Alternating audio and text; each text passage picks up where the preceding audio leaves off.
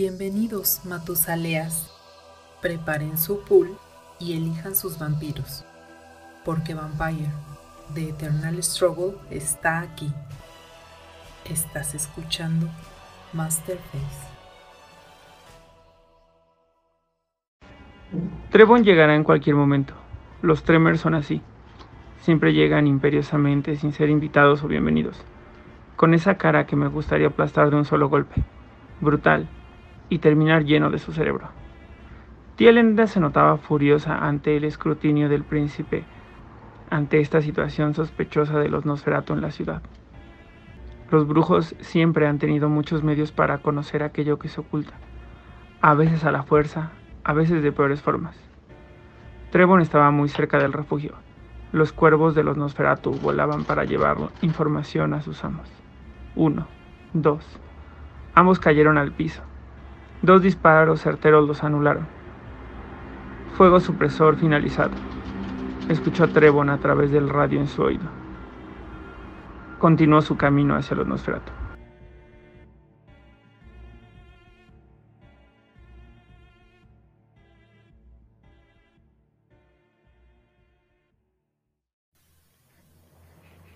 Bienvenidos Matos Aleas una noche más a Masterface, el podcast completamente dedicado a Vampire The Eternal Struggle. Yo soy Oliver de la Parra y será un placer para mí acompañarlos en este recorrido lleno de cartas que son modificadores. Y como cada semana me acompaña un grupo de distinguidos expertos en el tema y tenemos mm, desde tierras chilenas a uno de nuestros invitados que ya no se siente tan invitado, es como un personaje especial, pero ya no te siento como invitado amigo, te siento como parte de la plantilla. Oscar Guerrero, ¿cómo estás amigo? Muy bien, muchas gracias por nuevamente invitarme. O sea, yo soy feliz con que me consideren de verdad. Eh, es un momento que yo paso muy bien, muy agradable. Eh, y aparte la energía de ustedes dos, de ustedes, cuatro, eh, es maravillosa.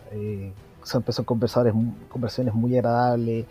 es espectacular, simplemente eso. No, pues la verdad es que es súper mutuo y nos encanta que nos acompañes y nos encanta la conversación que, se genera entre todos. Como cada semana también nos acompaña nuestro estimadísimo Luis Jiménez, el vampiro más joven de la cripta, con su poderoso un voto en contra de todo aquello que afecte a los seguidores de Zed. Amigo, ¿cómo estás?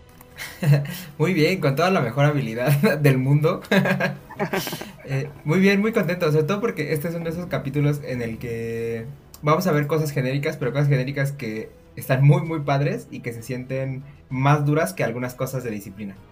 Sí, creo que, creo que aquí va a valer mucho la pena además hacer este análisis respecto a la acción genérica versus la modificación genérica, ¿no? O sea, porque sí hay como de repente ahí un, un nivel de diferenciación importante, pero ya lo platicaremos en su momento, porque ahorita nos toca hablar brevemente sobre las pocas noticias que tenemos esta semana. Bueno, es que no son pocas, pero aquí estamos en un loop espaciotemporal complicado que ya les explicaremos en un segundo en las noticias.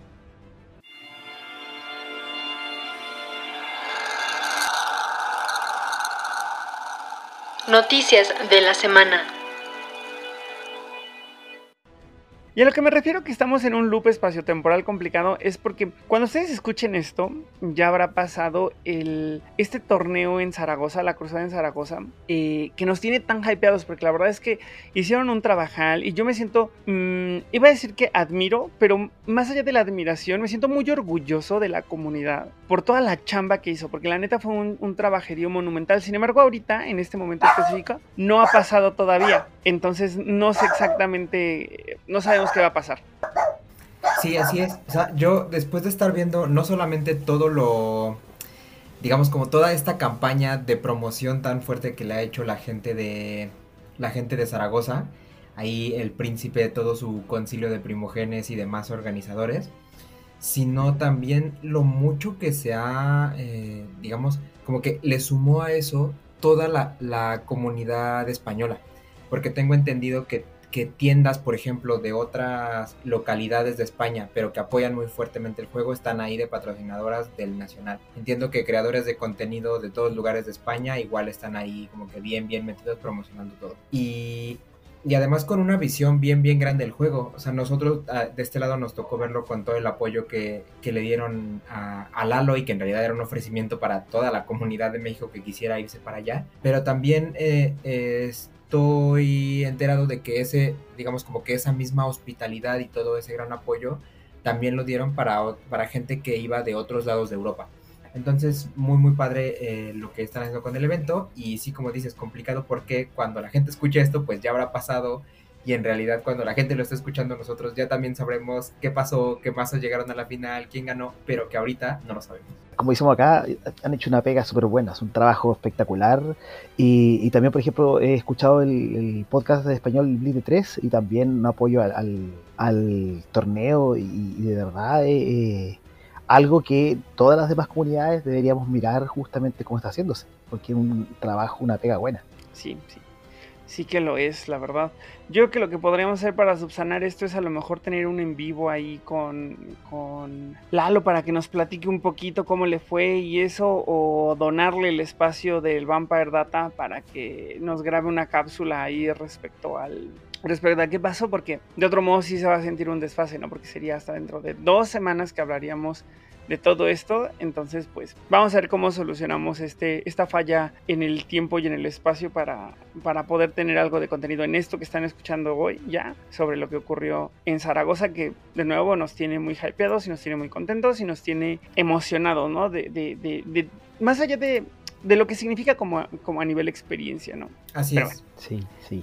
Eso respecto a Betes. Tenemos por ahí un par de cosillas eh, que son de. No, necesariamente de Betes, pero pues igual podemos platicarlas porque tienen que ver con World of Darkness. Y lo primero que me gustaría saber es: hace, la última vez que estuvimos platicando acá, Oscar, que nos acompañaste, nos hablaba sobre el nuevo juego de Hunter. Eh, entonces, pues, la verdad es que tenemos ahí un par de preguntas respecto a cómo es el nuevo juego de Hunter. A ver, eh, yo intento mantenerme abierto frente al nuevo cazador porque comprenderán que me cuesta un poco soltar, como un buen Matusalén, me cuesta soltar lo antiguo para hacer, recibir lo nuevo.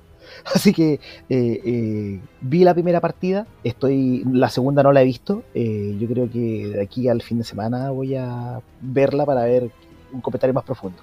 Pero así como a grandes rasgos, me pareció que es lo mismo que quinta edición, es más, pienso que podría ser hasta como un suplemento de Vampiro Quinta, porque siento que se está perdiendo un poco la esencia de esto de los poderes, de la iluminación divina entre sí. Lo que sí mantiene es la imagen de, eh, la fragilidad de la humanidad, que por lo menos la narradora eso sí lo explotó bastante bien. Pero eh, siento que le falta más, más la venganza a mi cazador. Me gustaría detenerte un segundo y preguntarte ¿En qué aspecto sientes que ya no se percibe como, como esta esencia del primer Hunter? ¿Qué, qué, qué, aspecto apuntarías para decir que es donde sientes que le falta? A ver, eh, bueno, en, los, en, los, poderes en primer lugar, eh, no salió expresado ninguno de estos eh, poderes de convicción, la convicción ya no está como tal, mm. pero sí por lo que alcancé a notar, mantienen una idea muy similar, por ejemplo, a Vampiro Quinta con la idea de piedras de toque, eh, mm, eh, elementos eh, narrativos de esa categoría. Entonces, no sé en qué momento, espero que la segunda partida se distancie de lo que es Vampira Quinta, Vampiro Quinta edición para hacer esta cazador, por desgracia, segunda edición, pero sí al estilo de Quinta. Es más, los jugadores se sentían casi como que estuvieran jugando Vampiro al principio y después, gracias a la narradora un poco, es como que se dieron cuenta que era otro juego y empezaron ahí. Eh, de hecho, el que siento que jugó mejor es aquel que era su primera partida y jugó terror. Mm, pues sí, suena como a que hay que echarle un buen ojo, ¿no? Porque Hunter tenía muchos fans así como muy, muy de hueso colorado, como decimos acá, entonces suena que van a estar como muy sobre, con, los ojos muy abiertos, eh, eh, checando los detalles, ¿no? Entonces, pero también pensemos un poco en lo que ocurrió cuando llegó Vampiro de quinta edición, o sea, también los fans ah, claro. más intensos, pues a la fecha, al día de hoy, no lo tragan tanto, ¿no? O sea, piensan que Vampiro de ah. quinta edición no es el vampiro que se jugaba antes, entonces Ah, claro, claro. de sus detractores. Sí, sí, hay gente todavía que, que, yo creo que no va a soltar el 20 edición de Vampiro por cambiarse a quinta. Eh, esperemos que no me pase eso con Cazador, porque de verdad tengo la ilusión de toda esta edición y los nuevos manuales y la nueva visión, la actualización. Pero eh, eh, trato de no mantenerme cerrado. Estoy tratando, estoy luchando en contra de, de mi anacronismo. Así que espero poder jugar una Master para cancelar la Master de anacronismo. Estamos en eso. Bien, pues hay que, hay que estar al pendiente ahí de ver cómo evoluciona ese juego, hay que ver qué, qué, qué, gracia específica tiene, ¿no? Porque algo debe tener que lo haga único y que lo haga que lo haga divertido, ¿no? O sea, pero sin perder un poco también, como bien dices, la esencia. Ojalá, sí, esperamos eso, esperamos. Luis, ¿hay algo que, nos, que se nos escape de, las noticias o, ya con eso tenemos por hoy? Creo que esta semana hay pocas noticias. La verdad es que no me viene a la mente nada que, se nos esté escapando. Eh, pero vaya, o sea, nada más sumando un poquito lo que sí me parece como curioso y que sí estoy con Oscar en el del lado de que espero que no pase, es que independientemente de si mantiene o no su identidad de, del viejo World of Darkness, lo que sí es que ojalá que Hunter sepa desarrollar su, digamos, como que su identidad única y no ser, como decía Oscar al inicio, como este complemento de, como este complemento de segunda inquisición de la mascarada, ¿no? Exacto, o sea, una, una edición como un suplemento para Vampiro Quinta edición. Exacto. Es que la verdad es que fue una reseña dolorosa, ¿eh? Eso de decir que se siente como un suplemento para Hunter. Digo, para Vampire sí me dolió así como de, y qué, qué triste que se haya reducido eso. Pero este, es la primera partida, pensemos eso, pensemos lo positivo. Sí, que, digamos que incluso como primera partida pues está ahí como, digamos como que en, aras de presentarlo pues tienen que agarrarse de otra cosa y como seguramente esa partida estuvo muy planeada así, ¿no? Sí, sí, me gusta pensar que es un ejercicio de marketing y que todo está orquestado de esa manera. De hecho, con, con Aidan ya sacamos la crítica entre los dos con palabras más fuertes, pero claro, por conversiones de WhatsApp. Pero bien, insisto, mantengámonos abiertos de mente, esperemos eso, con toda la fe. Sí se puede, sí se puede. Pues miren, a continuación seguiría Vampire Data, pero vamos a darle espacio ya sea a Lalo o a alguien más que haya estado ahí en el, en el evento y que nos platique cómo le fue en, en, en, Zaragoza mismo y vámonos a, a escuchar qué tiene para contarnos. Si quieres adquirir producto para jugar Vampire The Eternal Struggle, contáctanos en nuestras redes sociales. Saludos chicos desde las tierras acá de la César Augusta, España. Pues bueno, les daré mis breves impresiones del torneo. En primer lugar, yo creo que algo que hay que destacar del torneo fue la organización. Con mucho tiempo de antelación, la primogenitura de aquí de Zaragoza organizó, encabezada por supuesto con Raúl, todo el trabajo de planeación en torno al nacional se gestionaron distintos recursos, lo que evidentemente desembocó en un éxito total del de, evento. La respuesta de la, de la comunidad fue increíble, o sea, 140 jugadores y pues con la participación de, de jugadores de Bélgica, de Portugal y de México, hace que este evento sea uno de los mayores eventos internacionales de BETES. Todas las mesas se mantuvo un ambiente muy cordial, excelente, eh, a mí me encantó mucho la experiencia y en cuanto a los ganadores, pues fue, o sea, realmente los mejores jugadores llegaron, el nivel es altísimo la verdad es que hay dos cosas que se plantean mucho en el meta del, de acá de España. Uno es la negociación desde el momento en que te sientas a la mesa, se empieza a negociar. Y segundo es que la especialización de los mazos es brutal. O sea, la gente con mucha experiencia llega, llega y este, empieza, o sea, no te van a dar respiro. De una manera muy deportiva, ¿eh? ni siquiera es una cuestión en mala leche lo que a mí me encantó. Las mesas finales, como les dije, son mazos como brutales, o sea, en cuanto a funcionamiento y sus jugadores eh, los conocen de pe a pa, o sea, saben perfectamente qué jugar y todo.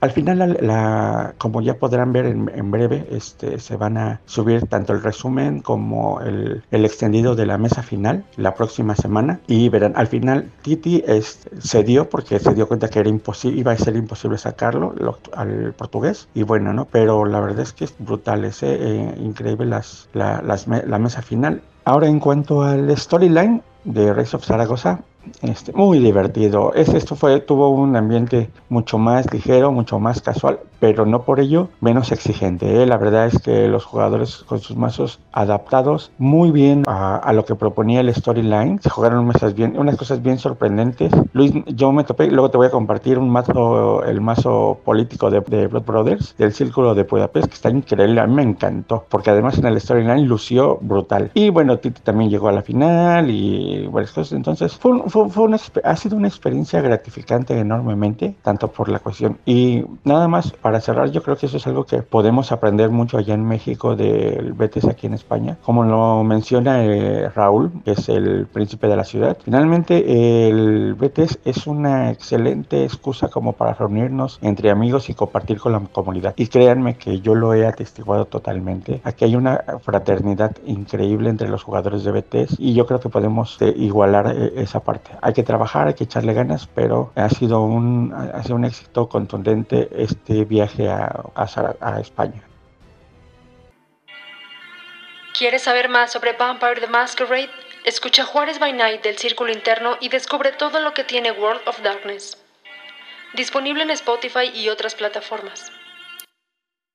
Y pues aquí es donde tendríamos que decir un, un comentario sobre, sobre lo que dijo, pero pues como todo esto es un, tema de tiempo ahí muy complicado, no sabemos qué dijo aún, pero qué padre que haya prestado su tiempo y su voz para contarnos un poquito sobre el, el, Championship en, Zaragoza.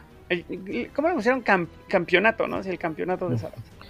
Y pues ya, con esto vámonos ahora sí al tema de la semana. Amigos, vamos a hablar sobre modificadores de acción. Que esto, esto es muy difícil de traducirlo del rol. O sea, es que se siente temático en términos de cómo puedes agarrar ciertas, ciertos aspectos del juego y convertirlos en una carta. Sin embargo, una modificación como tal en una acción no existe en el rol. O sea, en el rol tomabas una acción y ya. No, tirabas para ver cómo te iba y that's it. los modificadores de acción como tal no existen en el juego de rol pero debido a cómo los aterrizan, por ejemplo, una carta de bribes suena más como a una, como a una acción misma, ¿no? O, al como... Mm, sí, es que esa es una acción misma, ¿no? De repente otras se sienten más como reacciones a una acción, otras se sienten más como un tono a una acción. Entonces, aquí es difícil vincularlo directamente con el rol, pero si algo sale que tenga lore, pues lo vamos a ir platicando. Así que le paso el micrófono enteramente a mi estimadísimo Luis para que nos platique un poquito de cómo quiere que abordemos esta lista de cartas esta semana. Muy bien. Eh, pues mira, para mí la, mayor sorpresa en la lista de esta semana es encontrarme con que muchos de los modificadores genéricos que existen en este juego van referentes al tema de votos. Y a mí como un jugador que me gusta muchísimo jugar votos, la verdad es que fue como una una grata sorpresa. Y curioso porque varios de ellos ya los, ya los conocía, o sea, digamos como que son demasiado populares, pero viendo este, digamos como el, conjunto, puede ser interesante platicar. Entonces, si les parece, los, o sea, leo los 3, 4 que hay y ya los comentamos juntos. ¿Está bien? Sí. Me parece perfecto. Entonces, bueno, vamos a empezar con uno de los más famosos, que es el aura de invencibilidad con una ilustración que a mí me gusta muchísimo de William O'Connor. Cuesta uno de sangre y dice que solamente es utilizable durante un referéndum, antes de que todos los votos sean casteados. Si este referéndum que tú estás llamando pasa, entonces esta carta se pone en el vampiro que está actuando y entra con un contador. El vampiro tiene un voto adicional por cada contador que tenga esta carta en referéndums que llame ese el vampiro con la carta y le vas a agregar un contador cada vez que un referéndum que él llama pasa. Si un referéndum que llama él eh, falla, entonces la carta se quema con todos los contadores que tuviera y el vampiro se va a torpor. Y un vampiro solamente puede tener una aura de invencibilidad al mismo tiempo. Eh, Esa carta está bien padre. Sí, la verdad es que sí. O sea, tiene este efecto como que pretende hacer bola de nieve, pero digamos con un uso bien curioso, ¿no? Eh, ¿Quieres que las leerlas todas y luego las comentamos o quieres que vayamos una por una? Sí, sí, sí, sí o sea, me parece como más, más fácil. Entonces, mira, voy a leer ahora el bribes, eh, los, el soborno, que igual solamente lo usas durante un referéndum, igual antes de que todos los votos sean casteados. Y dice, de entrada tú ganas un pool. Cualquier otro Matusalén que castee uno o más votos a favor de, del referéndum y no castee eh, votos en contra. Votos en contra gana un pool cuando los resultados ya se cuenten, independientemente de si la votación pasa o no.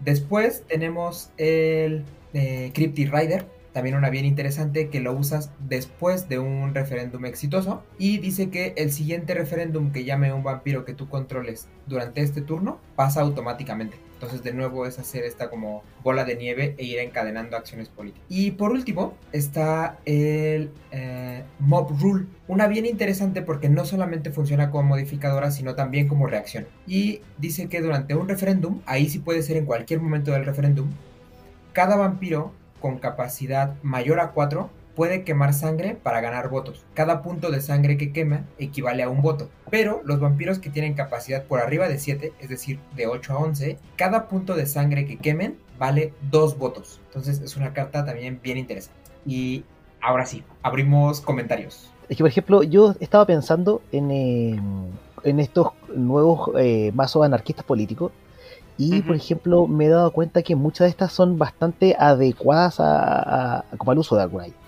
Eh, de hecho, por ejemplo, estoy planeando así como un, ministerio político, que es algo súper como más fácil de hacer, por la ofuscación y por la presencia, y porque también tiene Protean. Eh, ideal, pero el problema es que tiene pocos eh, varones como con título. Entonces estaba pensando justamente en eh, asegurarme algunas políticas y hacerlas pasar, o, por ejemplo después tirar acá la si política pasa los Cryptic Rider, que en realidad es una carta muy muy buena para mazos que naturalmente tengan pocos votos. Encuentro así como notable. Y Mob Rule, que es otra, me acuerdo mucho de una política sabática, la que le quitaba los, los títulos a los príncipes. Claro. Me suena como a eso. Sí, tienes razón. El, ese es. Eh, se me está yendo ahorita el nombre, pero es algo de Siege. Claro, eh, que, que, el dibujo es de Connor también. De William O'Connor. ¿Se llamaba? No. No, no, no, es que no es un de Siege. Es este. Ahorita no, la estoy buscando, pero. Sí, básicamente lo que hace es que eh, escoges un príncipe, pierde el título y el vampiro que tú escojas se vuelve arzobispo de esa. De esa ciudad. De esa ciudad, ajá. Pero lo hacía con. Me acuerdo que se quemaban. que conseguía votos con quemando sangre acuerdo esa política. Exacto. Es que como que cada, cada modificador como que lo asocio a esto. Por ejemplo, Brave siempre, no sé por qué, pero en mi mente lo asocio con el Score of Adonis. Los tengo así como muy internalizados los dos. Claro. Sí. Fíjate que a mí, a mí lo que me llama mucho la atención es eso, que ahorita que mencionaste lo de los etitas, por mucho que tengan present, la verdad es que este tipo de modificadores que de entrada pueden parecer como para apalancar a todos esos clanes que de manera natural no tienen forma de, obtener votos o, de o ya sea porque les faltan títulos o porque justamente no tienen presence, etcétera. La verdad es que hay ciertos espacios en el que igual encaja de, de buena manera, ¿no? O sea, un Cryptic Rider nunca va a estar mal porque entonces ya no te atienes a que de pronto a no sé, te cae una un Scalpel Tongue o alguien te hace cualquier otra cosa de estas así de tal vampiro no puede votar, etcétera, ¿no? O sea, el Cryptic Rider es te brincas un montón de cosas y es este Kain que tú pensaste que no te iba a hacer nada, ya pasó, pues ahora va a mi Reigns of Power y va a pasar a fuerza, ¿no? o, que, o, que, la política esta que, te da un voto más y te permite quemar una sangre para enderezar los vampiros. Claro. Claro. Un Firebranded, ¿no? Firebrand, correcto. Que, justo eh, a lo que a lo que siento que apelaban estas cartas era exactamente lo que menciona Luis. Eh. Un poco cómo puedes empujar la política sin, sin, la plataforma de los votos. ¿No? Porque eh, mm. estas cartas que acaban de mencionar, creo que todas las he jugado en algún momento en alguna versión de las hijas de la cacofonía. sí, ajá, excepto, ¿sabes cuál? El clan, el primerito que dijiste, el Aura of Visibility. Ese es el único que no he jugado, pero se me antoja, ¿eh? Y, además... qué raro porque, porque yo justamente ese es el que más asocio con Hijas de la Cacofonía. Sí, sí. Es que, que sí me daba miedo. Es que en, mi, en mi contexto de juego eh, es muy ruda la votación, entonces siempre ah. tuve el miedo de que iban a terminar en torpor. Pero ahora a lo mejor podría darle una oportunidad a esta carta, porque además sabes que, que hay algo bien interesante con el Aura of Invincibility, que no, no pierde beneficios si pasas con un Cryptic Rider o con un Charming Lobby. Sigues ganando el, counter para tener ese voto adicional. Entonces, si las hijas se benefician mucho de, cartas como esta, ¿no? Como o sea, igual nada más vas a pasar una por turno hasta que tengas suficiente para que tengas un conductor y tengas alguien con una aura of invincibility que, que, las dos sean el equivalente a tus inner circles, ¿no? Entonces que una tenga un montón de votos por el número de las hijas de la cacofonía y la otra tenga un montón de votos por los, por los counters que ha logrado. Exacto. Y es que además justo se van empujando unas con otras, ¿no? O sea, tu vampiro que ya tiene tres contadores en tu área de invencibilidad es la que pasa la primera votación, metes el Cryptic Rider y entonces el segundo vampiro que va apenas a ponerse su propia obra de invencibilidad ya entra con un segundo contador y entonces vas acumulando poco a poco, ¿no? Exacto. Que además, eh, tantito, tantito, que eh, nada más para, pues saben que cuando hablamos de las hijas de la cacofonía me voy como gorda en tobogán, entonces es que hay mucha sinergia de estas cartas con las hijas de la cacofonía, ¿no? Es que nada evita que juegues un Aura of Invincibility, el Cryptic Rider, el Echo of Harmonies y que además empujes con un bribes y además empujes con un eh, madrigal, ¿no? Entonces el ecosistema de votos de las hijas de la cacofonía más esto se vuelve muy duro de sobrellevar, ¿no? Empezar a votar en contra te empieza a, empieza a sentir que te estás quedando detrás de los beneficios que puedes recibir si votas a favor. Claro. Y por ejemplo, con un Lily Prelude ya ganarías dos pools, ¿no? Con el Bribes. O sea, ganarías el, del, el de Lily Prelude más el de Bribes, ya son dos pools. Entonces, de ahí se empieza a volver interesante. Sí, eso te puede ayudar a mantenerte un turno más, una vuelta más. Sí, totalmente. Claro, es que además la cuestión es que lo que a mí me gusta un montón de que existan tantas cartas como genéricas para pasar los votos es que esta mecánica tan única que tiene este juego y que es así la razón por la que a muchos te terminan encantados, incluyéndome eh, en, este, en este juego tan particular, eh, es que te da la posibilidad de integrarte en el juego de la política con clanes que a lo mejor naturalmente no lo harías o que dependiendo cómo van moviéndose los entornos, ya les va costando más trabajo, ¿no? Por ejemplo, toda esta cripta de Stanislava o estos mazos eh, de las sombras que de repente por no tener presence parece que no tan fácil pasan los votos en un entorno en el que ya todo el mundo eh, tiene vampiros titulados en mesa, cosas como el, el mob rule se vuelven súper valiosas, ¿no? Incluso aunque un voto tuyo falle, tú sabes que por quemar dos de sangre estás consiguiendo cuatro votos y para que alguien te, te, evite eso, o sea, va a tener que quemar una cantidad de sangre tan ingente que es un recurso que ya le jodiste y lo metiste en, parece que en late game al tercer turno del juego, ¿no? Entonces son un montón de, de, cosas que están ahí para, para aprovecharse y para pensarse. O sea, de verdad que los votos de Stanislava no tienes por qué pasarlo solamente a pulso de lo que está impreso en tu carta, ¿no? O sea, tienes, o sea, que ver que tenemos todo este como armatoste de ahí de apoyo, eh, me parece que a un montón de mazos los puede actualizar y los puede traer a, ser muy competitivos, ¿no? Y estaba pensando, es que por ejemplo me estaba acordando, la otra vez escuché que, el, que Luis tú estaba haciendo un mazo gangrel con de votos con los farones nuevos. Sí, sí, sí, o sea, el que yo jugué en el torneo era ese. y probar aura de invisibilidad con, ya que tienes fortaleza, por si acaso, para poder sacarte de torpor más fácil y cosas por el estilo. Sí, la verdad es que el, el que más yo estaba pensando es el, el Cryptic Rider porque entonces puedes, puedes quemar todas las que tú tienes de tus propagandas y eso para pasar un voto y vas encadenando los demás. Entonces la verdad es que el Crypt Rider es una carta que probablemente termine metiendo ahí. Sí. Porque, porque encaja muy bien. El hora de invencibilidad la verdad es que también, pero la cosa es que como los votos solamente los gana el vampiro que, está actuando. Eh, y solo cuando actúa. Exacto, o sea, meter más cartas eh, solamente para, para, ganar los votos. Eh, luego pasa que Justo como me pasó en, la mesa, por ejemplo, contra los imbuitos que hablábamos hace rato. Que cuando te topas con mesas en las que no tienes oposición de votos, se te van atorando y atorando. Pero el Cryptic Rider yo creo que es de esas que no se te atora tanto y funciona muy bien. Claro, porque siempre tú puedes jugarlo y la siguiente eh, pasa seguro, pasa seguro, entonces es un modificador que, no depende mucho, o sea, que, que no, no, no, que puedes seguir jugando sin no sectores. Tienes razón, uno, uno 10 Cryptic Rider estarían hace un mazo así, muy rudo muy rudo. Muy rudo. Porque por último se negocia la primera política y después Christy Ryder está aburrido. Exacto. No, es que por ejemplo, el, último mazo que he estado pensando así ahí político, que lo vi en un comentario que alguien hacía como a un jugador de hace 20 años de Betes, y es un mazo político de Nosferatus con Samedis. Y la verdad es que suena tan divertido. Que, que tengo un montón de ganas de armarlo y un montón de estas cartas es la que le dan ese empujón que falta a esa cripta que ya tiene Justicars, que ya tiene príncipes, pero que no tiene manera más allá de un de un All Friends de empujar votos, ¿no? Y, con estas te da mucha seguridad. Que de Mob Rule me gustaría destacar lo malvada que es justo como mencionabas After Midgame. ¿No? Porque e, el consumir de sangre se vuelve muy, o sea, la, intensidad del consumo de sangre se vuelve muy mm, pesada. Y luego, además, si tú eres quien está jugando con los vampiros grandes, pues peor, ¿no? Porque por cada sangre que tú quemes, que te dé dos versus las que yo tengo que quemar para recibir esos dos votos. Y además todavía de esto puedes cancelar los votos, o sea, porque puedes hacer que alguien se gaste las cuatro sangres para llegar a tus cuatro votos, ¿no? Y luego le haces Scalpel Tongue o le haces eh, Telepathic Vote Counting o cualquier cosa ahí loca que se te ocurra. Y solamente lo hiciste quemar sangre. Entonces, esta carta en especial es bien peligrosa, bien jugada, porque también tiene este, este color de cómo haces que se desgaste en términos de recursos quien quiera votar en contra, ¿no?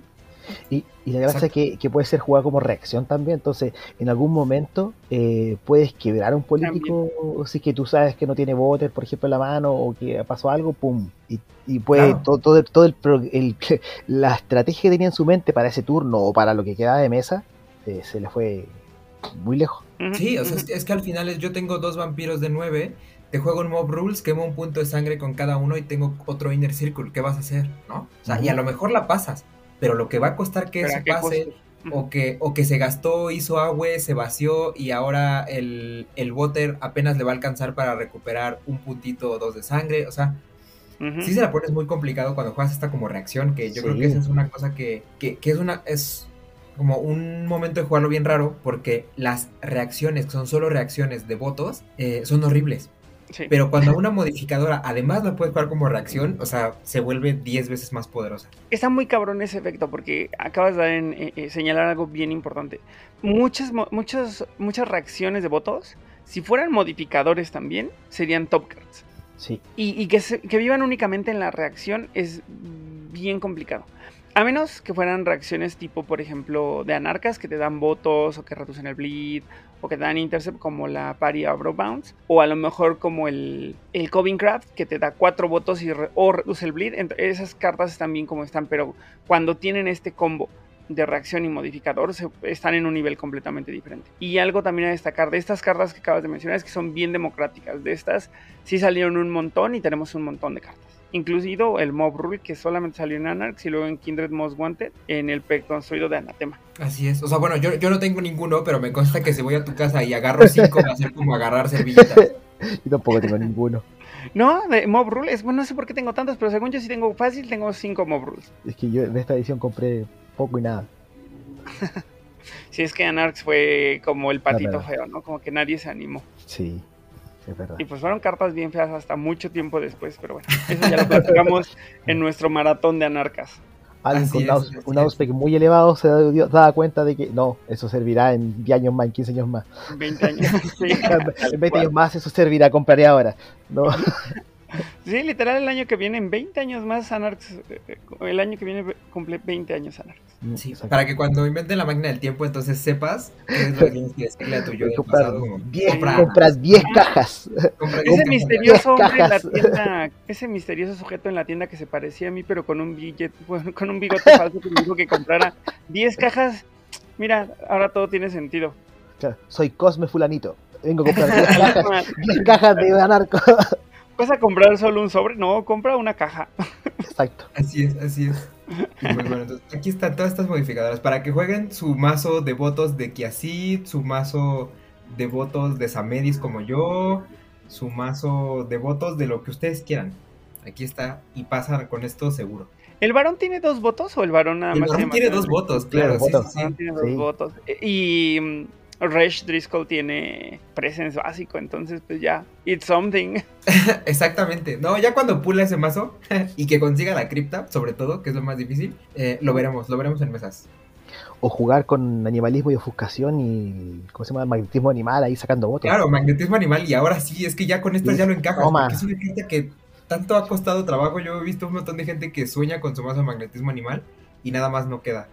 Es que está, está divertido los caminos laterales para la votación, ¿no? O sea, porque Presence lo hace parecer como que fluye tan, pues así tal cual, no tan fluido, que, lo hace ver tan fácil y que tú estés ahí batallando con magnetismo animal, old friends, un, un move rule, o sea, algo, ¿no? Algo bajo la manga tengo Sí, que sacar sí. para pasar mi votación.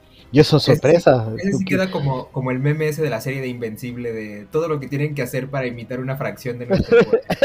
sí. Tal cual, tal cual, tal cual. Y, y lo malo, bueno, lo, lo malo, bueno, depende del ángulo, ¿no? Depende de, de qué cartas estés sosteniendo tú en, mientras juegas Vampire, pero lo malo slash bueno de todo esto es que también puedes utilizarlo para potencializar lo que ya haces con Presence o con Melpomene, que son eh, eh, disciplinas para votar, ¿no? Entonces, Exacto. tu, tu aura de invencibilidad más tu amistoso Awe, pues no hay forma. Exactamente, exactamente. ¿Con qué cartas quieres que avancemos, amigo? Muy bien. Pues si ya hablamos de los votos, que es esta también como eh, mecánica ahí muy presente en el juego, vamos a hablar de la modificadora genérica que te da sangrado. Además, es una modificadora brutal, porque es el leverage y dice así: solamente utilizable durante una acción de bleed y además cuando tú tienes el edge, porque la condición para ocuparlo es que lo quemes. Obtienes más uno de bleed, pero es un más uno de bleed que no cuenta contra el límite. Que si tú juegas más modificadores, o sea, limitados, lo que sea, esto entra. Y dice que eh, no puedes volver a ganar el edge en la acción que tú quemaste el leverage. Si lo fueras a ganar, simplemente pues permanece ahí, digamos, como quemado, incontrolado el edge. Pero bueno, es una carta que me parece brutal. Porque es lo que te permite sangrar de 3 con tus Kaitips que no tienen disciplinas. Tal cual. Tu, tu computer hacking más tu leverage. Oye, esto dice en Buido también. Mm. Sí, sí, sí. Sí. O sea, totalmente. es, que es cualquier minion. O sea, Sí. no Sí. pide nada, no dice vampiro, no nada. o sea, Aliado también. ¿no? Y es más, es. yo, yo, yo lo veo como combo con otra que está un poco más arriba, que no sé si es que mencionarlo, la que se roba leche. Porque tu primera acción puede ser robarte leche y tu segunda acción sangrar con esto. Claro, claro. Fíjate que, es- es- qué, qué padre que menciones ese combo, porque la verdad es que el Steam, que es la otra carta que estás mencionando, es una que naturalmente puede parecer, digamos, una, una mala modificadora, ¿no? No sé. O sea, dice, eh, solamente utilizable después de una acción exitosa, bueno, una D-action exitosa contra el Matusalén que controle el Edge. Esa es la parte que lo hace difícil. Pero independientemente de la acción que sea, tú consigues el Edge. O sea, puedes ir a rochar a aquel que tenga el Edge solamente para. Exacto, exacto. Entonces me imagino un Noferatu que es como voy, te rocheo, te quito el Edge y ahora puedo quemar el Edge para jugar esto o la de los, los Noferatu antitribu. La que tienes que quemar el Edge para poder sangrar tres más. Creo Mm, que sí. sí, claro, claro. Sí, O también suena sé. a enticement, ¿no? Exacto. Sí, te, te pego, te quito el Edge, te ro- o te robo tu aliado, te quito. eh, puras cosas buenas, Sí, puras claro. cosas O-. O las que roban o queman sangre, ¿no? Por ejemplo, voy y te quemo una sangre o te robo una sangre con cualquier carta que lo haga y gano el Edge. Y luego hago enticement o hago lo que tenga que hacer con el Edge, ¿no? O, Eh, por- Esta, ca- esta carta de, de anarquista que con celeridad eh, robas, eh, Claro. roba un pool. Y me imagino el aliado que conversaron aquí en el programa, el aliado que cuida el puerto, juego de la celeridad, que puede jugar cartas de anarquista con celeridad, Claro. te robo uno pool, pum, te robo el edge y ahora te sangro con Steam. Mira. Sí está bien, ¿eh? O sea, fíjate que, que, qué padre que, no, es que, qué bien, te traes una visión el día de hoy, brutal, ¿eh? Porque sí, no lo había pensado, o sea, sobre todo esa carta que te roba un pool, eh, o sea, es perfecta, ¿no? Porque es ese sangrado de mentiras, que no es un sangrado, que lo puedes hacer a quien tú quieras en la mesa y consigues el hecho, ¿no? Muy bien. Exacto. Creo que Pues es una carta que de repente... Para esas cartas que nadie daba un peso por ellas. Es que justo, el tema es ese, que creo que de repente se, es muy fácil verlas por arriba del hombro, ¿no? Pero creo que con Sí. la visión correcta pueden convertirse en recursos, a lo mejor no te van a hacer ganar un juego, pero sí pueden convertirse en un recurso que es parte de un engranaje que sí te va a hacer ganar un juego, ¿no? Claro, y es que, ¿sabes qué? O sea, depende un montón también cómo, cómo los vayas ocupando. O sea, yo, yo, por ejemplo, yo tenía la idea de hacer un mazo de setitas que, porque su abrazo de clan, el agua de Duat, le puedes poner disciplina. Entonces, directamente ponerle Celerity y esta carta que va y te roba un pool. Pero claro, o sea, si a eso le sumas eh, el que puedes hacer Steam, el que después puedes sangrar con ese con otro abrazo distinto que solamente va a tener Celerity con un leverage. O sea, el, el engranaje de, de un mazo que parece ahí como medio de chiste, se va cerrando cuando ves a estas cartas que son genéricas y están para todo el mundo. Ujú, ujú. Y puedes jugar, por ejemplo, este, este desangrado que es para anarquista, con celeridad que te endereza después de sangrar. Mira, Claro, el ilegalismo, ¿no? Que te el ilegalismo, exacto. Y si tienes solo solidaridad, se endereza y puede hacer cualquier otra cosa. Cuarta la política. Que también creo que no sería yo si no les digo lo poderoso que puede ser sumar ese, ese solito más uno de bleed a un power bleed, ¿no? Sí. O sea, puedes terminar llevando tu, sangrado de un 11 a un 12 de repente. Sí, es que además como no cuenta contra el límite, o sea, ahí están los Kiasid que te meten Govern más eh, Command the más Beast. de pan, más Command the Beast. exacto, más, sí. Más este, más Conditioning. Sin contar habilidades o si tienen puesto un... Un, un vampiro legendario. Un vampiro legendario, exacto. Tal cual. Ese era mi combo favorito. pero es que yo lo sufrí, o sea, lo peor es que a mí me tocó. Sí, con Julia Prima. Sí, y justo ayer me estaba, estaba escuchando el podcast de, de los Kiasi otra vez porque quería escuchar eh, la de la cripta. Y justo mencionas eso, lo del bleed de, de Julia Prima. ah, qué terrible. Ahí iba a decir recuerdo, good, times, pero bueno. Sí, sí, recuerdo, sí, recuerdo de Vietnam.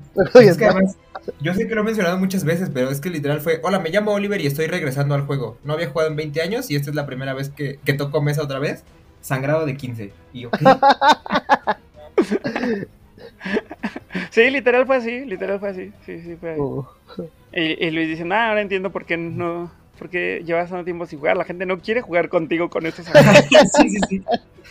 No fue tu decisión, fuiste exiliado. Sí, me exiliaron, sí. sí me exiliaron con mis decks ahí. Los ostracismo.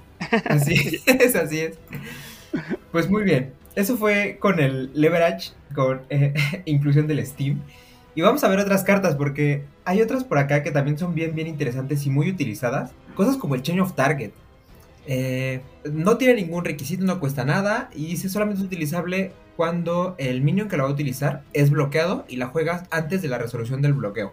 de, este, de estas como mini fases que marean a la gente que va empezando. Muy, muy, muy. Eh, ahora que estoy jugando con gente nueva, un saludo a Coco y a Gio.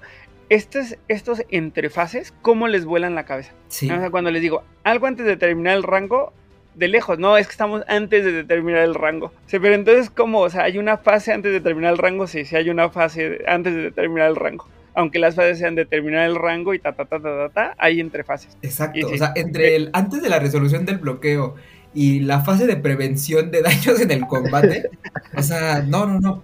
Ambas te vuelan la cabeza de una manera que no tiene ningún sentido. Sí, sí. Pero bueno, y lo dice es que eso pasa, rápido, lo pronto es que eso pasa no solo en el combate o en las acciones, sino que estas interfaces existen en todo, ¿no? En los votos también está cabrón, pero... En el bloqueo, como aquí tenemos.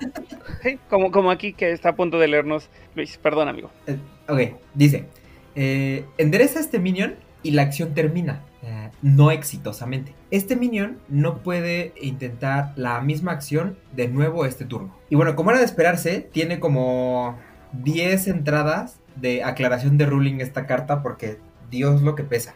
O sea, no, pero básicamente es, tú haces una acción, y yo creo que además esta es de las que son más fáciles de explicar, en términos como muy coloquiales, más que técnicos del juego. O sea, es como que tú ibas a hacer algo, y justo cuando alguien te dijo que no podías hacerlo, como que te arrepientes y dijiste, no, no es cierto, yo iba a hacer otra cosa.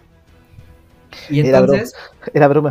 Haces como si nunca hubieras hecho absolutamente nada de lo que intentaste, pero cualquier carta que te hayas gastado, pues sí se gastó eh, y ya no puedes volver a hacer esa misma acción otra vez. Mm, eh. pues la, realidad de las cosas es que esta carta, así de inocente como suena de cambié de opinión, mejor ya no, ha generado uno de los arquetipos más violentos que me ha tocado jugar y sufrir en, Betes, que es el de los toreadores con, con Aching Beauty. Sí, eso. Esto, de hecho, huele a toreador esta carta, de verdad. A toreador y en menor grado a Ventru, ¿no? Decir también, pues ya, cambio de opinión. pero como, ellos tienen fortitud, pues de repente se siente como menos usable para ellos, pero vaya que suena a toreador, a lo mejor también un poquito a brulla, aunque ellos quieren pegarte. Sí, siempre. Y esto es como, es broma, pero sí que no es broma, no sé, una cuestión así, pero huele para mí siempre a oído toreador.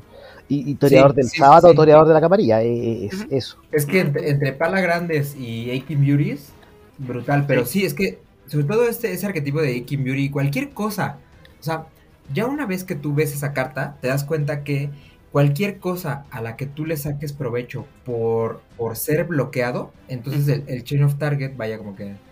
Pero, y también esto funciona, funciona por ejemplo, para, para los Power Bleed, cuando los deflectan, yo también he visto el Change of Target. No, o sea, tus 15 sangrados sangra al lado. No, sabes que era bromita. pero sabes que es que depende, porque no, porque solamente funciona cuando te van a bloquear. Entonces, si te deflectan y ese lugar donde fuiste deflectado no tiene manera de detenerte, tu chain of target no sirve. O sea, no la puedes hacer como de, ah, ya me deflectó, entonces ahora chain of target y ya no, pasó nada. Sí, es verdad. Pues Bruce and Bleed sí, pero Power Bleed con sigilo no va a pasar. No, por ejemplo, yo, siempre me acuerdo. Siempre me acuerdo de mi primer mazo Malkavian eh, de Dementación. Que, y siempre las primeras partidas que yo jugaba así casi como leyendo las cartas en ese momento. Me, siempre me tengo la impresión como que me deflectaron hacia el tremer muralla. Entonces era, no, no, en realidad era bromita. Entonces por eso, como, señor Tremer, yo no lo quiero visitar todavía usted, perdón. Luis acaba de decir algo que, que, me resultó inquietante, que es todas esas cosas que te den beneficio de ser bloqueado. O sea, es que nada te debería dar beneficio de ser bloqueado porque en teoría es estás rompiendo un poquito como el, el, el, cómo está hecho el juego. Por lo tanto, cosas como Change of Target son bien malvadas, bien empleadas, ¿no? Porque en teoría al ser bloqueado lo que está pasando es que no están dejando que hagas lo que tengas que hacer para ganar, ¿no? Pero si tú estás consiguiendo un beneficio de ser bloqueado, entonces es doble beneficio. O te bloqueo y me jodo, o dejo que pases tus acciones y me doble jodo, ¿no? Entonces... Sí. Es, justo es, lo, que, lo, que, duele de Lake Beauty, ¿no? O sea, porque el, el objetivo de esta carta debería ser, digamos, como se usa en el pala grande, ¿no? Que es eh, mi abrazo que está condenado a morir contra cualquier cosa que lo bloquee y lo agarre en combate, eh, no muere, ¿no? O eh, ya gastaste un wake, entonces ahora no pasa absolutamente nada, no te voy a dejar que haya combate y que te puedas enderezar o lo que sea ahí a medio combate, y va a actuar mi siguiente minion, ¿no? O sea, ese debería ser el objetivo del Chain of Target. Claro hacer que desperdicies recursos. Un poco. Exacto, exacto. Es eh, tú que tienes minions vulnerables, haces que el otro se gaste recursos mientras tú eh, sales, digamos, como airoso de cualquier cosa que te pudo haber pasado. Pero cosas como el Aching Beauty o como estas políticas que te hacen eh, quemar sangre cuando intentas bloquear a alguien que las tiene encima, ¿no? Que además creo que hay de, para Sabbath, para Camarilla y para Setitas hay otra especial o sea, duele, ¿no? O sea, te empieza a consumir más allá de los recursos, digamos, en cartas, y te consume desde tu sangre hasta tu pool, y esa parte duele un montón. Sí. Sí, sí, nos deja sin palabras porque creo que todos hemos sufrido eso, y... Sí. Es que es un poco torcer la regla, ¿no? Y es ahí donde duele, porque dices, bueno, regularmente yo bloquear a este canijo me va a dar el beneficio de que ya me deshago de él, o estoy al menos... Estoy impidiendo que juegue, de alguna manera, ¿no? Estoy impidiendo que cumpla su plan para ganar. Pero que lo bloqueé y yo que me pulse, o sea, por y además ni siquiera voy a entrar en combate realmente. Es una carta bien interesante, que es un recurso bien poderoso porque de nuevo, al ser genérico, todos tienen acceso a él. Es, como el, la muralla, que su trabajo en la mesa es ser muralla, porque el vaso está configurado así, y perder pool por algo así es doloroso. exacto. Recuerdo de Vietnam. No, pero sí, o sea, es que justamente por eso estábamos hablando y de pronto sale mucho a colación en las mesas, ahora que parece que todo el mundo está harto de la eh, de la gangrel nueva de bloqueo, eh, dices, no, pues es que no se le puede ganar porque todo te para, o sea, es que sí hay cómo ganarle, ¿no? Y, y con una carta tan básica y tan universal como puede ser el Chain of Target, que tú le gastas un montón de recursos y no le vas a dejar jugar su... O sea, se endereza con la nueva carta de gangrel, cuando tú juegas el Chain of Target, se va a volver a girar. Y no se puede enderezar con un Earthmelt porque tú ya le jugaste Chain of Target. Exacto. sí, sí, sí, Brutal, brutal el, lo que se puede hacer con ella. Porque aquí de nuevo es qué tan creativo slash malvado seas para poder encontrar cómo utilizarlo, ¿no? Entre lo que, entre lo que es quemar entre lo que es quemar pool, lo que es quemar sangres y de ahí en adelante lo que se te ocurra, esta es una gran carta. Exactamente, así es. Avancemos, amigo. Vamos avanzando y ahora vamos con la carta que cierra eh, con otra de estas mecánicas universales, pero quizá la menos universal de todas por lo que implica o el riesgo al que te sometes. Y es el ritual de la rosa amarga, una carta que funciona tanto como modificador como carta de combate. Y es que si tú tienes a... o sea, cuando un vampiro ready que tú controles gana una cantidad de sangre de, del banco por diablerizar o por quemar a. Bueno, es quemar por Diablery a cualquier vampiro. Entonces, todos los otros vampiros que tú controlas ganan esa misma cantidad de sangre, ¿no? Ejemplo, si yo tengo a, no sé, a Litrak y voy y me como a un vampiro de, de 10 que estaba lleno porque lo mandé a torpor con, no sé, cualquier efecto como un Ivory Bow, eh, Litra, que ganaría 10 de sangre, juega un ritual de la Rosa Amarga y ahora todos mis vampiros ganan 10 de sangre. Maravilloso. Yo tenía Brutal. esta carta en, en el mazo de los Entum, Entum Amaranto. Ujú. Ahí se juega especialmente bien porque Entombment es caro, ¿no? Entonces, si ya lo jugaron todos, al menos ya tienen dos sangres que necesitan recuperar. Entonces, Entum Amaranto y pum, ritual de la Rosa Amarga. Eh, y era, es, que, es que ¿quién necesita sangre de gigante cuando tiene ritual de la Rosa Amarga y hace Sí. 5 sangre de gigante a la vez? Sí, Claro, porque además los La Sombra, o sea, esta carta a mí me suena muy cabrón a La Sombra por el tema de Those Betrayed, eh, eh. Dodge con Additional Strike, Entombment, Amaranth y además con toda la realeza a La Sombra, ¿no? Los arzobispos de, la, de la cripta vieja, más Graciano, y todos rellenándose después de reír malvadamente. luego sí, qué buenos Es, recuerdos. es que justo ese, ese es Sí. el tema complicado con esta carta, ¿no? Que no es porque tenga complicación jugarla, ni que tengas que ser muy creativo para jugarla, sino que pues te, te atienes a lo que a lo que tienes que atender cada vez que diablerizas a alguien, ¿no? Si no controlas tú los votos, pues vas a morir de todos modos. Cierto. Que en una vez puedes mandar a diablerizar a alguien chiquito, sacrificable, abrazo. y, exacto, y todos los demás reciben el beneficio, ¿no? Claro, porque es- eso sí es importante, ¿no? O sea, no importa que tú seas un vampiro de capacidad 1, los 10 de sangre que tú vas a ganar, eh, o sea, los ganas igual, se van a derramar y lo que sea, pero los ganas igual. Por lo tanto, tu ritual de la rosa amarga le va a dar esa cantidad de sangre a todos los demás. Y, y Ujú. jugar en un momento determinado da te puede significar el triunfo en la mesa. Porque Sí. en el juego avanzado, que tus vampiros, todos tus vampiros se rellenen, uff, insisto, Sí, buenos justo. After. Midgame, algo de esto te trae al juego muy cabrón cuando puede Sí. empezar a parecer que ya estás un poquito de salida, ¿no? Claro, o sea, es que cuando tú tienes 3, 4 vampiros con uno de sangre y robas sangre de gigante, casi casi que puedes preferir eh, hacerle sangre de gigante al vampiro que esté en torpor del otro que se quedó en la mesa contigo, porque así vas, te lo comes y entonces todos tus vampiros con un ritual de rosa amarga van a ganar eso y no tienes por qué hacérselo a un solo vampiro tuyo, ¿no? Oye, qué malvado eso. Qué malvado qué eres. malvado eso. qué malvado eres. Has pasado demasiado tiempo con Carlos y con Lalo, amigo, ¿eh? sí, sí, eso es- Jugada- jugadas de alto nivel. ac- Sí. Acaba de dar un paso más arriba de lo que se podía dar. es que este es como elevador de la muerte 2 o invertido. Oye, Sí. sí. qué bueno. La única cosa justo es el tema del control, ¿no? O, o de saber que vas a sacrificar a alguien, pero for the greater good, Sí. or evil, Que la depende otra también es que siempre puedes tener a estos como o arcontes, a Tarik, a, Claro, Moasis. ¿no? a- a- o incluso tu rest list y, y o eh, eh, Black Hand que pueden salirse del, Con de la Bloodhound cuando ellos sí. quieran, ¿no? Ujú, cierto, cierto, Qué cierto. Híjole, pues esa sí fue una idea muy malvada, ¿eh? Lástima que solo tengo un ritual de la rosa amarga, si no, Uf, es que, es que el tema es que esta fue rara de Jihad, rara de Betes, rara de Camarilla Edition en 2002 y nunca más se volvió a imprimir. y Entonces- never again.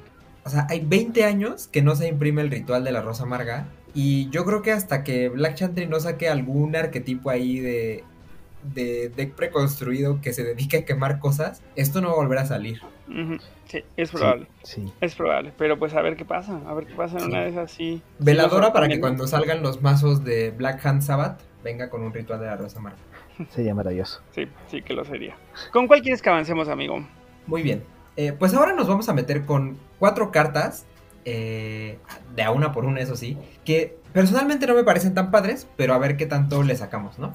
A ver, Una que yo sé que Oliver estaba como un poco emocionado ahí es el clan Loyalty, que cuesta uno de sangre y dice solamente utilizable cuando este vampiro es bloqueado exitosamente por un vampiro del mismo clan y lo juegas antes del combate. Se cancela el bloqueo, se cancela el combate y la acción continúa como normal, como si no hubiera sido bloqueada. Y además, los vampiros que pertenezcan a, su, a ese clan no pueden bloquear eh, al vampiro actuante por el resto del turno, no solo de la acción. O sea, si tú estás jugando Ventru y te quiere parar otro Ventru y juegas esto, o sea, todo lo que hagas después con tus mil Freak Drives y lo que sea, imbloqueables prácticamente. Con Clan Impersonation, lo dice. Me veo el clan que está cercano a mi, mi presa, Clan Impersonation, listo, nunca más me bloqueaste nada. No, deja, deja tú el clan impersonation. Hay un. Hay un. Nasamita que puede cambiar de clan Ah, habilidad, ¿verdad? ¿no? Sí, Sí, es real.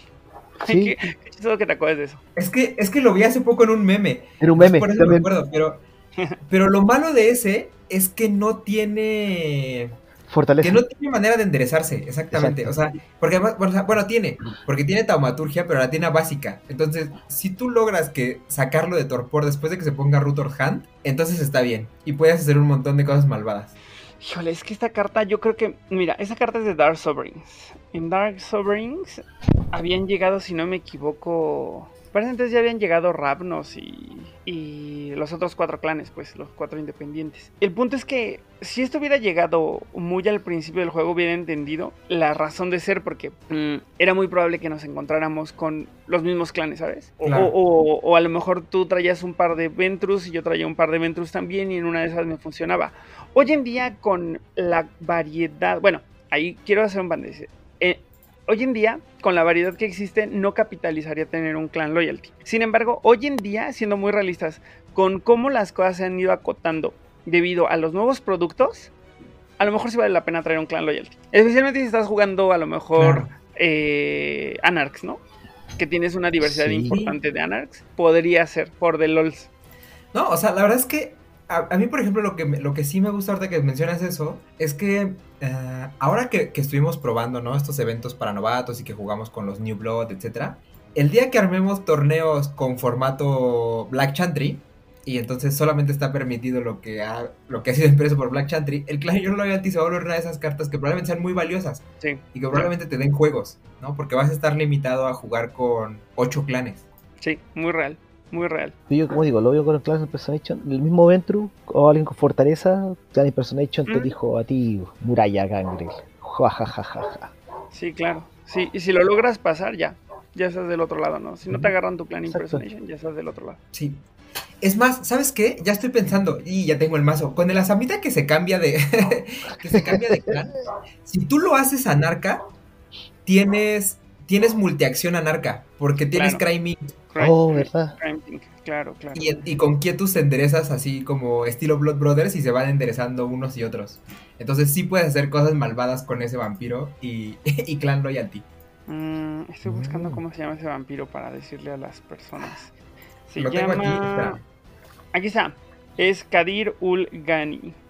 Exacto. Es un vampiro independiente que cuesta 9. Además, sí lo puede hacer varias veces si tuviera que hacerlo. Dice que Kadir puede cambiar su clan a cualquier otro como una acción de uno de sigilo que le cuesta una sangre. Y además tiene más uno de bleed, mira. Qué cool. Así es. Las tres de. Mira, no está nada mal porque tiene las tres de clan en, en superior y además tiene taumaturgia y nigromancia. Exactamente. O sea, es un buen anarca. Encima es un buen anarca. Sí, es un buen anarca, ¿eh? Por el puro celerity y taumaturgia ya es un anarca bastante decente. Entonces, for the lols, ¿no? A ver qué, qué tal. Claro. Porque además juega la nueva carta que, que le dieron al clan porque tiene taumaturgia. Entonces lo hace todo bien Oh. este señor. Sí, sí, sí, lo de todo bien. Y ahí la ilustración está padrísima de Christopher Shai. Encima. O sea, esperen pronto ese mazo. que cuando alguien lo, lo refine lo vamos a subir seguro. Nunca he entendido qué es lo que tiene ahí como cerca de la mano. Que tiene ahí como un, un pan, un alien, un delfín. No tengo claro qué es. Es como un pan, ¿no? Como que anda echando tortita. Si ustedes que nos escuchan saben qué, man- qué tiene allí cerca de la mano Kadir, háganoslo saber en un comentario, por favor. Pues muy bien, ahí tenemos con el clan Loyalty. Entonces, vámonos avanzando. Y vamos ahora con una carta eh, bien interesante que yo creo que también en algún momento tuvo Toreador escrito ahí, pero quién sabe qué tanto se utilizó, que es el Suppressing Fire, o el, sí, como el fuego de supresión. Oye, Solamente lo puede utilizar un minion ready que esté desgirado y que tenga una pistola de cualquier tipo, pero que venga tallado como gun. Ujú, Y que no sea el que está actuando. Exacto. Y dice, cual, el minion que intenta, o sea, que está intentando bloquear la acción que tú estás haciendo, tiene menos uno de interest, ¿no? O sea que muy temáticamente es, alguien te quiere bloquear, pues como que te cubro, pantalla de balas, y ya el otro en lo que se esconde, tú haces lo que ibas a hacer. Sí, justo. E- Este está bien padre temáticamente, ¿eh? pero sabes que yo, yo tengo esto con los cazadores, con los imbuidos. Y, y la gracia es que puedes darle con varios imbuidos distintos el menos uno al intercept. Cállate los ojos, es muy real, ¿eh? Con dos pistolas, me das menos dos. Exacto, entonces, entonces tienen las pistolitas chiquititas, las baratas, y que uno que sangre, que haga lo que tenga que hacer, la cosa, ponerse el, el, el, eh, ay, ¿cómo se llama esta de defensa? Se me olvidó. El, el campeón, como que te la van a bloquear, no, te doy menos un intercept, porque él te da un intercept, él le da un intercept y ya se pasó. y, y luego el campeón, o sea, pones ahí una carta súper controversial. Exacto. Entonces, el, el- tienes como baratitos y esa pistola chiquitita, entonces eh, le disparan, le dan cobertura de fuego, entonces él va a buscar al campeón mientras los demás le dan cobertura. Esa carta yo sí la llegué a jugar y sí me gusta, ¿eh? Sí. Sí, sí, es divertida. La llegué a jugar justo con toreadores antitribu y con hijas de la cacofonía. Que los toreadores antitribu se ponían pistolas y entonces eh, era divertido, estaba padre. Sí, porque más como vuelvo al embuido, te puedes poner las pistolas en tu fase master. Claro. Master que- es que sí y padre. ahí me doy la- O sea, so- sobre todo lo que me gusta un montón y que, que suena padre es que, por ejemplo, en ese ejemplo de hijas de la cacofonía, hasta lo puedes hacer en medio o después de un. eh, de un Siren's Dur, ¿no? Claro, justo así es como lo jugaba.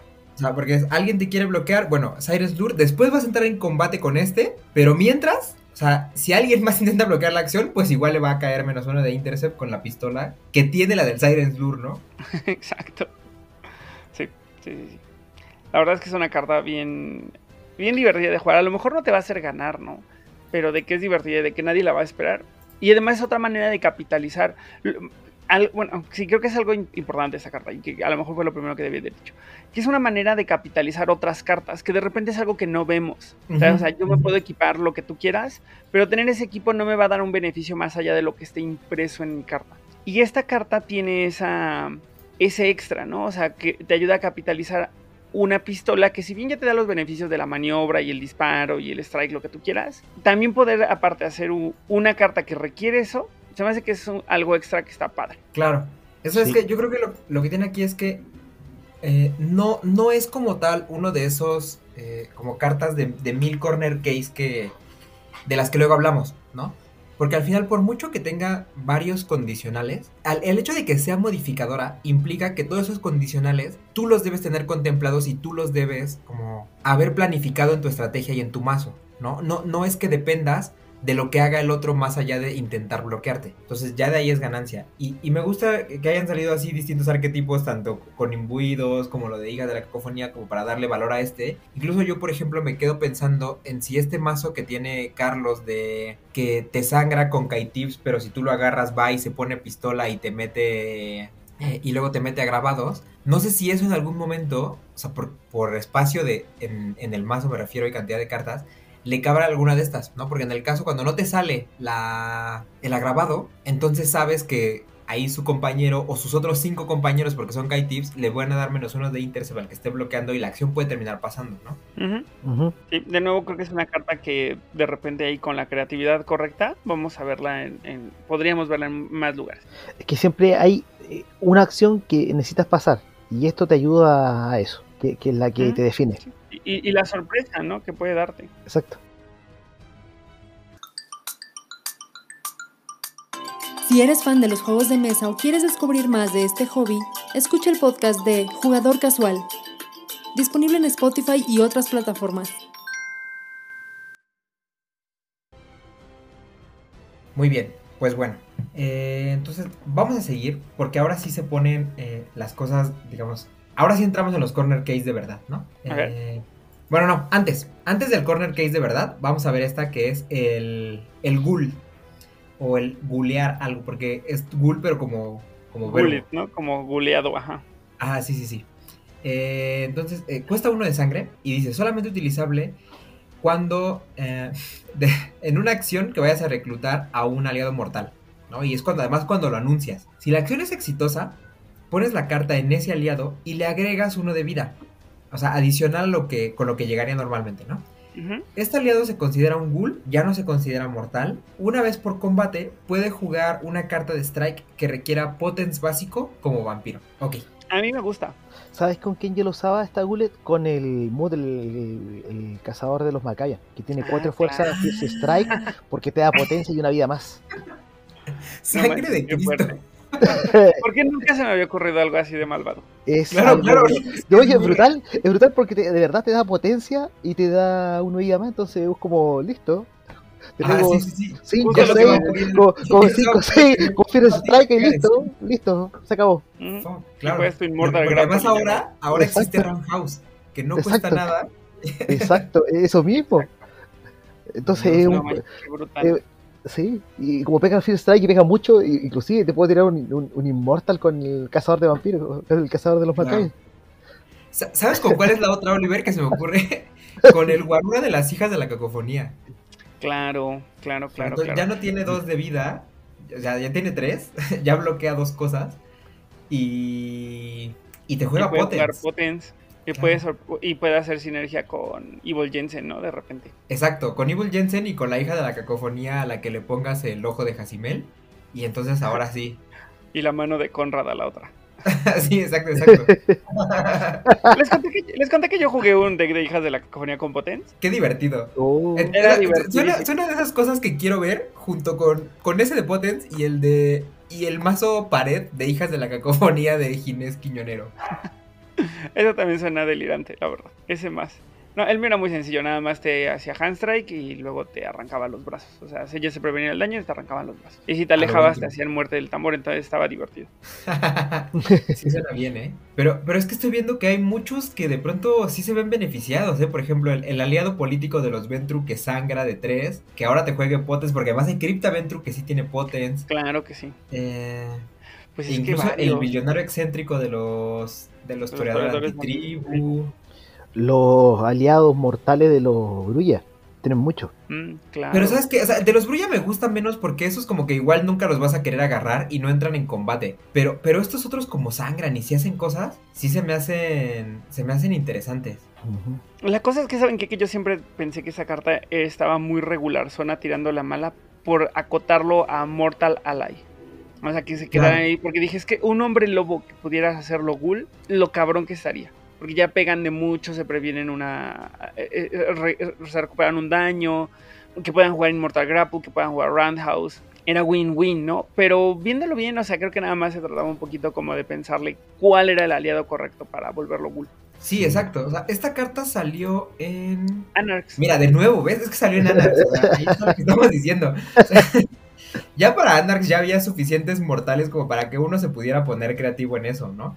O sea, por ejemplo, el, el Dark Web Procurer de los Asamitas, que va, o sea, este nuevo promo con el que reemplazaron a los, creo que eran los terroristas, no acuerdo cuál, Ajá, los que terroristas. va y se equipa cosas, o sea, que, que se ponga de estas armas a melee, que pegan fuerza más uno, lo que sea, y que te juegue un torso en posta, aunque sea básico, Ujú. o sea, ya claro. empiezan las cosas, ¿no? ¿Sabes quién puede ser también? El Wendell Derbulton. Porque si Por le das supuesto. potencia, eh, eh, pega con más de las armas. ¡Oh! y puede ir a pegarle a alguien. Mira, imagínate con Qué un de Cristo.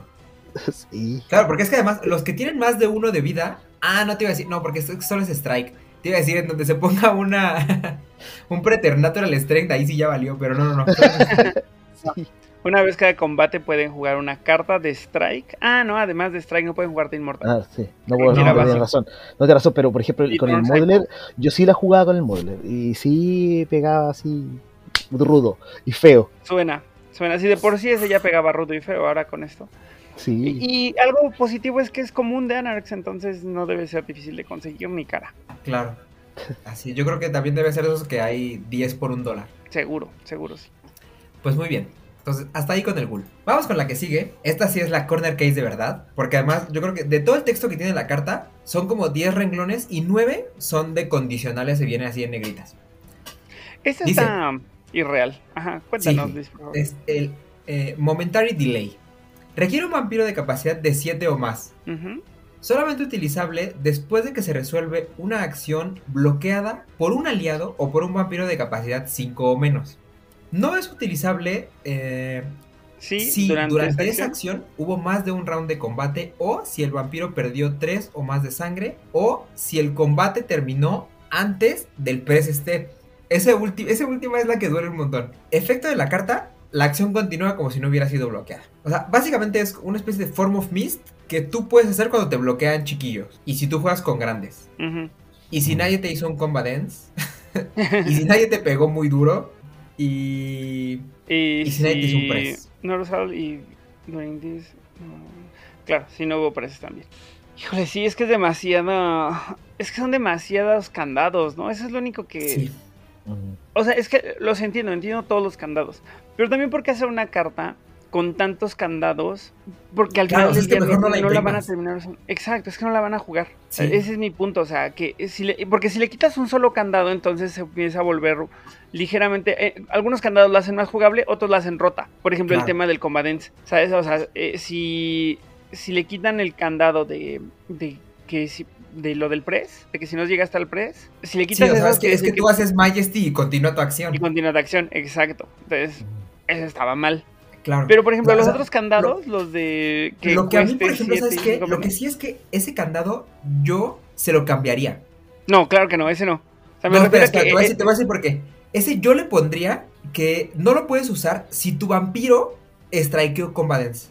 Porque es que el tema es que si el oponente te hace Combat Dance, Claro, ya no está tan acabar. padre, ¿no? O sea, Mm. porque a lo mejor tú a un round de combate, o sea, por ejemplo, con tus Ventrus a lo mejor no haces Majesty, pero a lo mejor pegas un palazo, te previenes y, y ya, y ahí acaba. Y quieres hacer esto, pero el otro te juega un Majesty y ya no puedes. Mm, claro, claro. Es- esa parte sí la cambiaría. Porque, porque hay muchas paredes que de pronto dependen como de. O sea, o, o- o gente que bloquea porque depende de un combadence. Pero si una carta como esta no puede, eh, digamos, como que castigar eso, entonces es donde nos sirve. Híjole, es que eh, a mí me parece innecesariamente rebuscada. Creo que había. ¿Qué, es lo que pretendían? Que hubiera un continúa tu acción como si no hubiera sido bloqueada, genérica. Ya teníamos Clan Loyalty, ¿no? Y, y- y y el candado de Clan Loyalty me parece más accesible. Es así como que no, no alcanzo a comprender exactamente para dónde iban los tiros. Además llega en Hearts to the Blood, eh, que es una expansión eh, enfocada en Bloodline, si no me equivoco. Entonces, como que, no sé, ¿tú qué opinas, Oscar? No, estaba pensando que, que es, es muy. Es justamente, e, es, es demasiado injugable como para. Hay, hay mejores. eh, Hay mejores.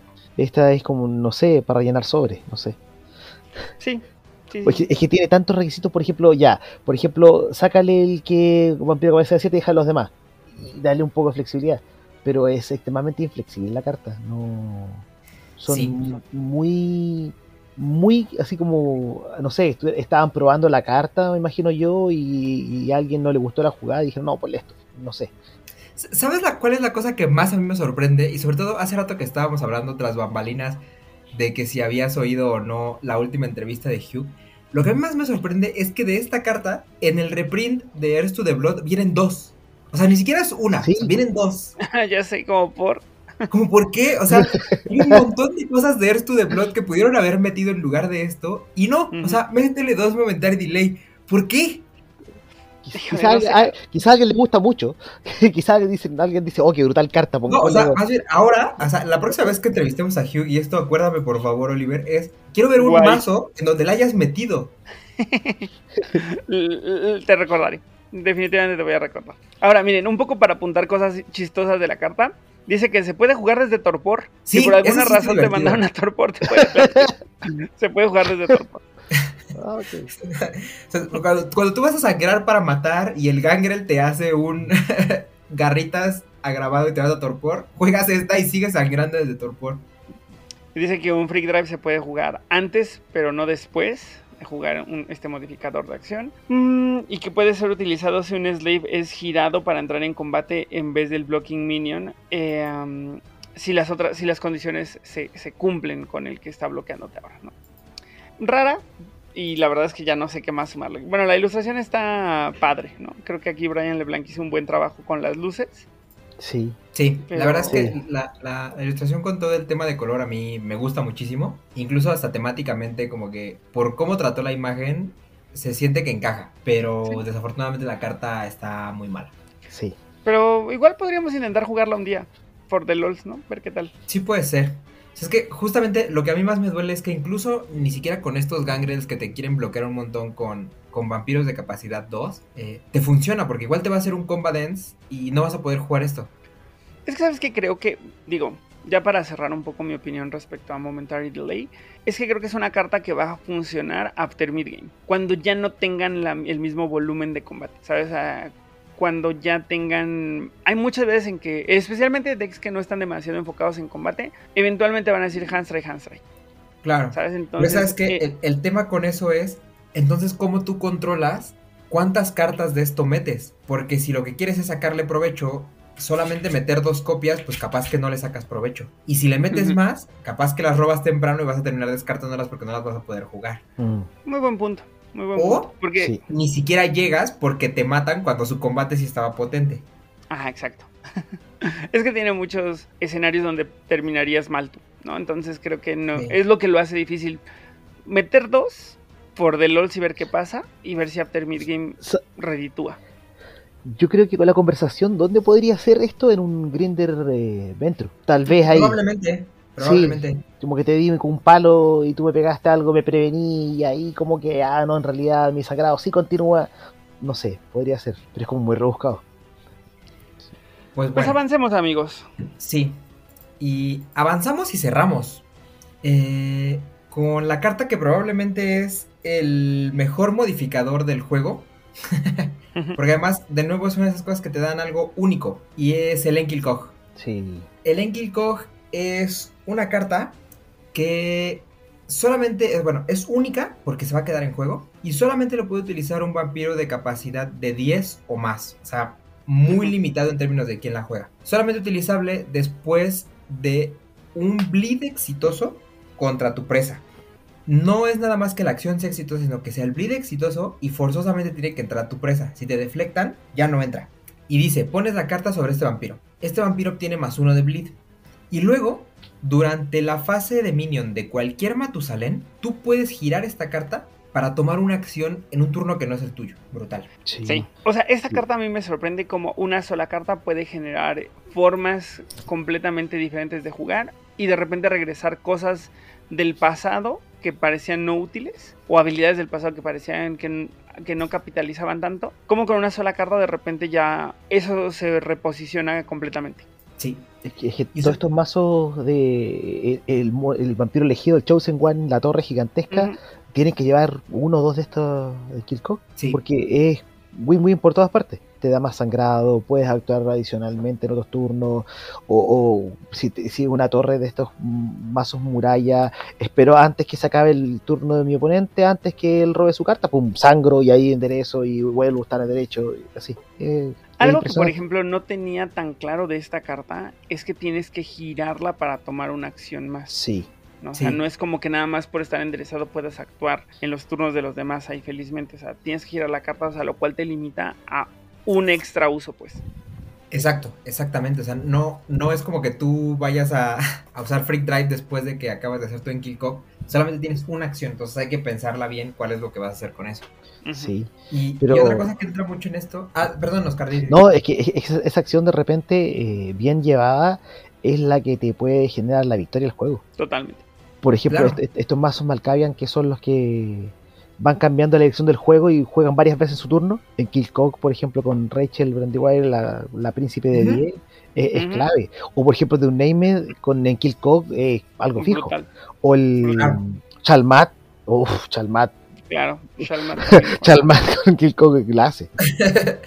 es que, es que justo esa es la otra. Qué bueno que mencionas al de Unaimed, porque esa es la otra, que cuando no juegas en tu turno, o sea, bueno, más que no jugar en tu turno, jugar en el turno de los demás, te abre la chance a muchas cosas que en tu turno son muy diferentes. Como el hecho de que gracias al Enkilko puedes sangrar en el turno de tu presa y entonces le, le prohíbes que juegue un arco en Investigation. Exacto. Y tú puedes sangrar de 10 sin temor a nada. Es, ponerle más sabor al, a Luciano el Perfecto. Solo, para más, solo para más placer. Exacto, exacto. Es que es, Lucha del Perfecto en mi turno te va a rushear. Y luego en tu turno te va a sangrar de 10. Para más placer. Para más placer. Qué triste que de esta carta no exista lore. Porque no, no, bueno, si bien, si existe, yo no lo ubico, no viene en la wiki, entonces no sé exactamente a qué se refieran con este engrane de Enkill. Sí, no. Y, y, además, una cosa que a mí siempre se me ha hecho bien raro de esta carta es que si no me equivoco, eh, la persona que está en la ilustración, o al menos se parece un montón, a, a Troyus, Sí, el, por los brazos. el primer. Sí, Pero Troyus, que no es de capacidad 10 ni superior, tienes razón, Troyus es capacidad 9, no, si no me equivoco. 8 creo. 8, no, pues no. Pero sí se parece mucho. Y es de la misma ilustradora de esta Marianne Churchland, que hace unas cosas muy padres. Pero a lo mejor no sabía de qué capacidad era Troyus. Pero lo que sí está padre es que haga la referencia a Troyus. Sí, sí, la verdad es que sí, me encanta cuando los vampiros salen en otras cartas que no son Sí. sus, sus cartas de cripta. Sí, Que así deberían de ser todos, ¿no? Pero bueno. Sí. Ya, Eh, ya al juego, siento eso. Y, y con- lo que sí está bien padre también es la ilustración que salió para la... la antología, La alemana, ¿no? Ajá. Sí, Esa la hizo sacado como de templo de Indiana Jones. Sí, que, que lo que lo que repite eh, en términos de elementos una y otra son estos ojitos en el en el como en el mundo, ¿no? O sea, como en el ambiente, ahí como que Ajá. están manipulándolo de alguna manera, o sea, como que Bien del lo que sea de que sea en Sauron. Kilkog, exacto, lo que sea que sea el Enkilkog, o sea, es que tú te vuelves un engrane de Enkil, ¿no? O sea, te estás convirtiendo en, en una herramienta de algo más grande. Entonces, eso es lo que interpreto de la carta. Sí, así es, así es. Gran carta, conseguible porque viene en, en la antología.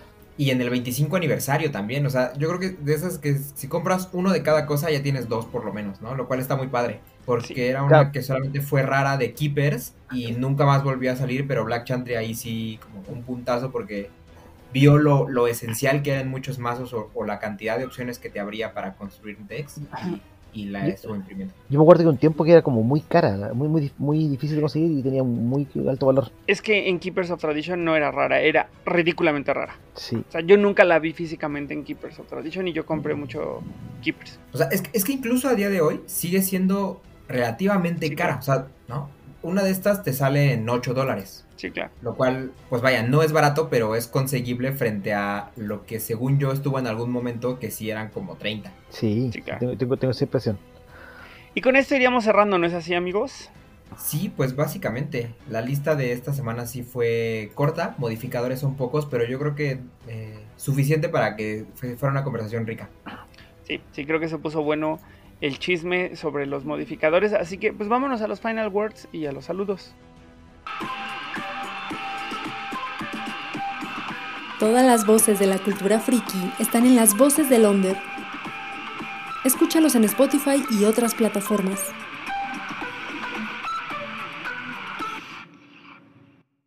Y ahora sí, vamos a terminar este episodio con los final words de nuestro estimado Oscar Guerrero. Amigo, ¿qué opinas de este set de cartas? ¿Qué opinas de los modificadores genéricos? ¿Cuál es tu impresión? Yo siento que son pocos, pero lo que hacen son. eh, eh, crean arquetipos propios, o sea, son tan buenos las cartas, eh, las que se usan mucho, que, que eh, han definido mazos y han definido tácticas de juego. Entonces, eh, de verdad, de verdad, de verdad. Hay, claro, hay algunos que son olvidables completamente, como Momental Delay, pero, pero otras que son muy buenas. Lo que conversamos de Kid Cog, o, por ejemplo, para mí lo que ha sido el Ritual de la Rosa Amarga o Super Fire, son cartas de verdad que, cambian la, la- hacen la diferencia cuando tú las juegas. Eso por un lado. Y saludos, quiero a Gino, que siempre me pide que mande saludos y que me dice que, que me coordine cuando, digamos, el compartan. Siempre me molesta por eso. Pero a Gino le mando un saludo muy querido y también a toda la comunidad de Betes Chile y de Chile Tiñera. Y sobre todo a ustedes, que yo de verdad, es que me invitan, un placer y siempre me- que me inviten voy a estar ahí, no se preocupen, no se preocupen. Muchas gracias. No, pues muchas gracias a ti, como de costumbre, por acompañarnos, amigo. Luis, por favor, final words y saludos.